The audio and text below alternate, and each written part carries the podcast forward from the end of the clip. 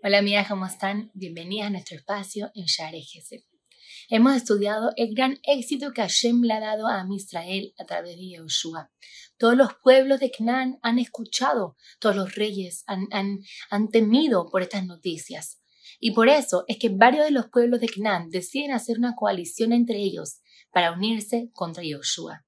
En parte, fue un gran gesto de Hashem de que todos los reyes, varios reyes se hayan querido unir a pelear contra Yoshua para hacer mucho más fácil el camino hacia la conquista de Israel y así pelear y ganarle a varios reyes al mismo tiempo.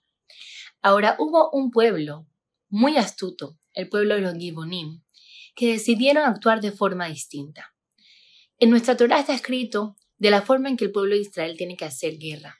Y una de, las mitzvot que Hashem nos da y nos dice que cuando hay un pueblo de una ciudad lejana, se permite que hagamos paz con ellos, pero ellos deben ser eh, tributarios nuestros. Hay ciertas alajot, mitzvot, etc. Pero el punto aquí es que los Gibonim sabían que cuando se trataba de hacer, de, de, encontrarse con, una, con un pueblo de una ciudad lejana, entonces podían hacer paz con Am Israel.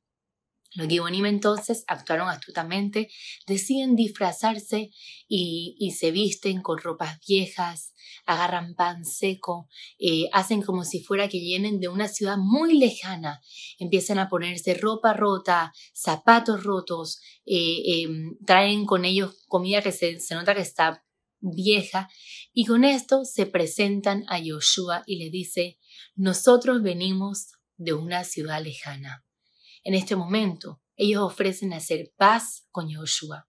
Y vamos a estudiar la semana que viene cuál fue la respuesta de Yoshua y cómo podemos aprender de este gran suceso.